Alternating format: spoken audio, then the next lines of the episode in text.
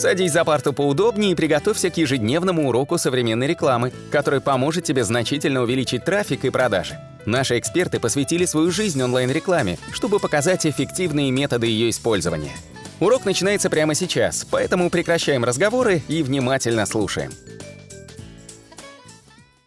Всем привет, это 46-й аудиоподкаст, и сегодня мы будем обсуждать целевую аудиторию.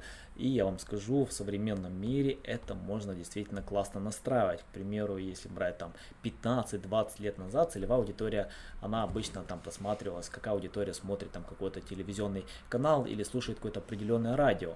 Да, то есть они определяли время просмотра, вид передачи и отсюда определялась целевая аудитория. Сегодня механизмов намного больше, поэтому вы можете настроить более точную рекламу, что в контекстной рекламе, что в SEO, что в каких-то других видах, там той же социальной социалки непосредственно именно на целевую аудиторию. И, конечно же, я хочу спросить Николая, как специалиста по контекстной рекламе, как необходимо настраивать целевую аудиторию. Здравствуйте, да, меня зовут Николай Шмичков, и я сегодня хочу вам рассказать вообще, какие бывают на самом деле виды аудитории, и как определить именно ту самую целевую. Смотрите, э, целевая аудитория – это группа людей, которые готовы стать вашими покупателями очень важно отличать это от других видов аудитории. А, то есть это те люди, которые реально готовы у вас что-то купить. То есть, например, вот на нашем сайте, да, вот огромный трафик, но из них определенный процент только целевой аудитории. Остальная аудитория называется другим словом, называется релевантная аудитория. Следует знать, что релевантная аудитория она тоже нужная аудитория. Почему? Потому что она выполняет за вас роль рекламщиков. Находясь на вашем сайте, она может активно его пиарить, продвигать, обсуждать и таким образом рекомендовать. Поэтому релевантная аудитория это тот тип аудитории, которую тоже следует выделить в отдельный пласт. И часть людей из релевантной аудитории могут перетекать в целевую. Соответственно, это тоже нужно учитывать. Есть еще пласт нерелевантной аудитории, которая находится особнячком. Это те люди, которые попали на ваш сайт случайно, либо за счет того, что вы где-то ошиблись с написанием статьи. Возможно, написали статью не по теме.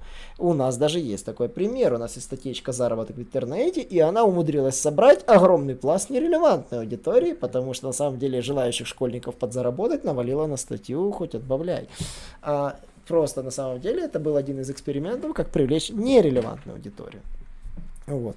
И, конечно же, есть такая особая аудитория, я ее выделяю особнячком, это первые последователи, это все ваши друзья, все ваши знакомые, все ваши коллеги в бизнесе, ваши подчиненные сотрудники в бизнесе, которые готовы вот стать первыми вашими подписчиками, лайкнуть первые ваши видосы, написать первые ваши комментарии, и чем больше у вас вот этих вот первых последователей, тем проще у вас будет старт. Почему? Потому что по факту они бесплатно вам делают пиар.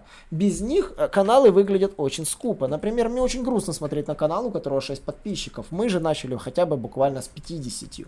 В первый же день у нас было уже сразу хотя бы 50. Мы постарались, разослали друзьям, нажми кнопочку подпишись, спасибо.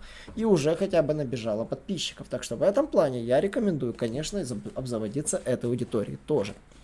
Но теперь вернемся к целевой аудитории, собственно, те, которые наши товары покупают. Смотрите, здесь вы должны четко сегментировать вашу аудиторию. Э, первая сегментация аудитории происходит по принципу товаров. То есть те товары и услуги, которые вы продаете, это и есть сегментация вашей аудитории. То есть, допустим, если вы продаете там носки и трусы, то те люди, которые покупают носки, это одна целевая аудитория, те, которые покупают трусы, это другая. Да, не спорю, они могут быть одни и те же люди, приходиться и в одну, и в другую. Соответственно, первое это сегментация по товару. Вторая это сегментация по демографии. Вы должны проследить потенциальных покупателей, портреты потенциальных покупателей и попытаться найти общие признаки, которые их объединяют, например, возраст и какую-то долю пола. Э, я так скажу, вы можете на пальцах делать это как угодно, но без коэффициента студента и мат-статистики вы не обойдетесь. Так что гуглите, как это работает, читайте, как распределение идет по студенту, э, формируете статистический сбор данных и рисуете нужно знать своих покупателей в лицо. Вы должны знать, какой сегмент точно у вас не покупает, какой сегмент преимущественно у вас покупает, а какой сегмент находится на грани. То есть это тоже нужно учитывать. Затем, как вы нарезали аудитории по полу, по возрасту, нарезайте их по интересам. Э, я бы так сказал, интересы – это то, что позволяет определить вашу аудиторию по тому, как она будет реагировать на вашу рекламу, как она будет реагировать на ваш контент.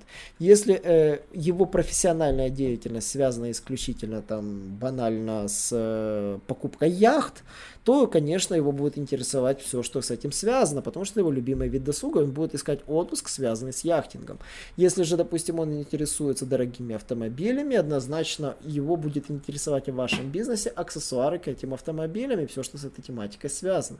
Интересы позволяют нарезать аудитории иногда очень неожиданными методами. Например, те, кто занимается дизайном интерьера, могут заинтересоваться тем, что чаще всего покупатели квартир Э, и являются заказчиками дизайна интерьера. Вторая аудитория это молодожены, которые только въезжают в новую квартиру и могут заказывать эту услугу. Поэтому интересы и события, вот второй момент это события в жизни, тоже являются очень интересным сегментом аудитории.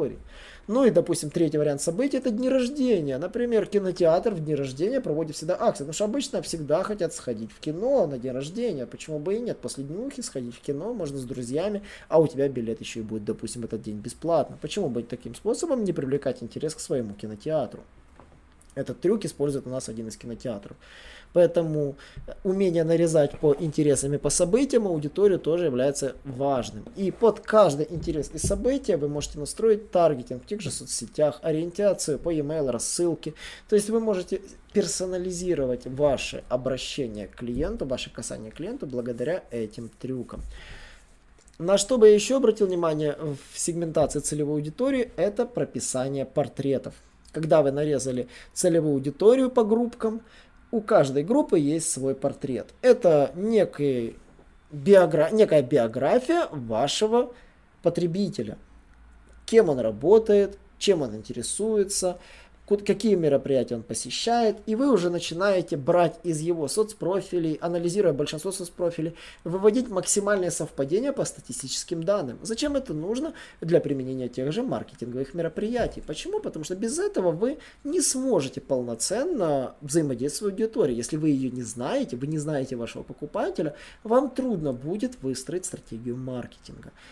Ну, собственно, я думаю, Анатолий добавит пару слов на эту тему. Да, по поводу целевой аудитории я хотел бы вам э, сказать, не ориентируйтесь всегда, что э, в разных источниках будет, имею в виду на разных площадках, будет одна и та же целевая аудитория. К примеру, у нас в Гугле одна целевая аудитория, в YouTube канале у нас совсем другая, на Фейсбуке это третья целевая аудитория.